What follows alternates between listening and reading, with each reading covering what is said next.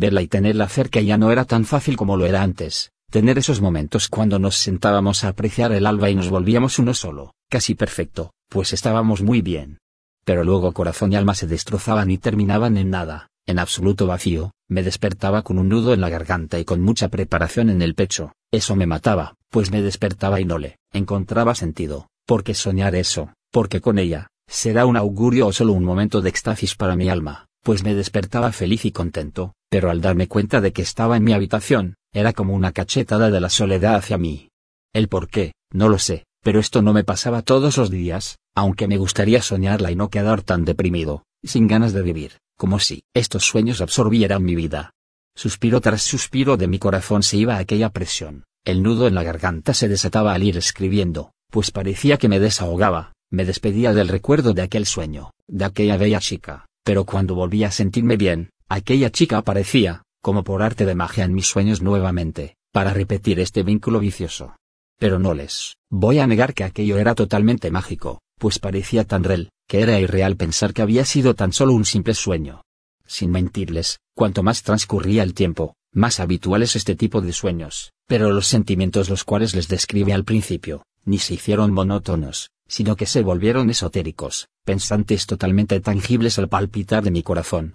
Sí, si aquellas pequeñas masacres descritas al comienzo me hacían sentir vacío y débil, estas me hundieron en un coma depresivo, una instancia en la cual a través de un profundo sopor del alma, logré estar al lado de esta chica, en donde logré hablar con ella, y lo que no puedo sacar de mi mente es el incesante susurro armonioso. Guión ven conmigo. Pero siempre luego de esa oración se oscurecía, todo y sentía como si algo me cinchara, hasta que despertaba. Luego de que mis padres recibieron una llamada de la secundaria porque había faltado dos semanas.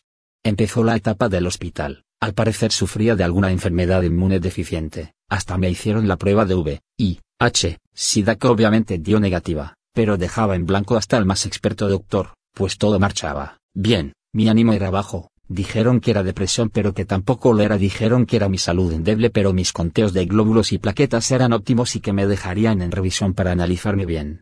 Bueno aquí viene la parte más dura para mis padres, la cantidad de horas de sueño empezaron a aumentar hasta que quedé en coma, lo bueno de todo esto es que podía compartir con esa bella chica todo dar, lo único que no pude hacer fue besarla ni abrazarla, pero hablar con ella era suficiente, era muy inteligente, sabía de todo, hasta me hablo de que el único sentido de la vida era morir y que por eso los humanos obviaban pues su mayor temor era morir. Esto sí que me puso nervioso pues aunque yo estuviera ahí hacía una semana seguía sabiendo que estaba en un eterno sueño, un hermoso sueño.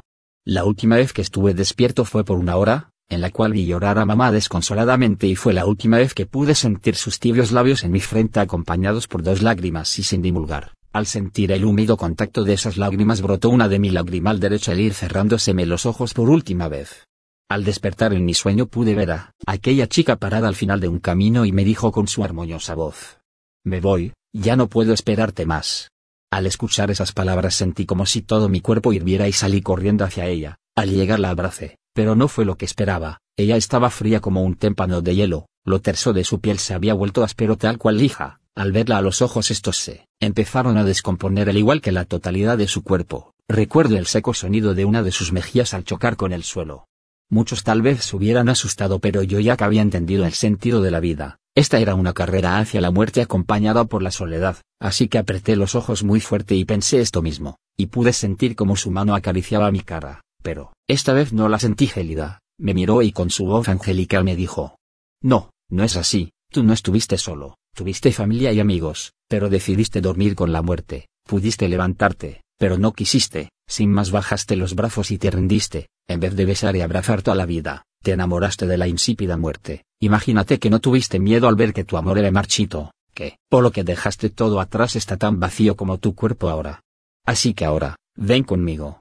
Me tendió su esquelética mano y al blanco frío de su tacto volví al mundo de los vivos pero no en mi cuerpo, sino como un espectador más de la fundición de mi alma con el paraíso de la muerte. En pocas palabras vi cómo convulsionaba hasta desfallecer. Pero lo que me hizo, cosa que aún no entiendo, fue, ver deslizarse una lágrima por mi mejilla derecha. Luego de eso pasé a la escena de mi velorio donde pude ver a pocas personas aunque aún recuerdo un desgarrador llanto y sin mentirles creo, no, sé que era el de mamá. Después de toda esta escena ella me dijo, Guión ahora tú harás lo que yo hice contigo con otra persona, deberás ir quitándole la vida poco a poco como un enamorado quita con duda los pétalos de una flor preguntándole si lo quieren o no, así con el mismo dolor agonizante que siente la flor hazlo tú. Hasta que lo logres no podrás visitar el vasto infierno. Porque a tu edad, tu único pecado fue elegir morir. Así que en andas descalzas he visto sangrar mis pies vagando por la tierra hasta que olvide quién soy, quién fue y que elegí morir. Fin.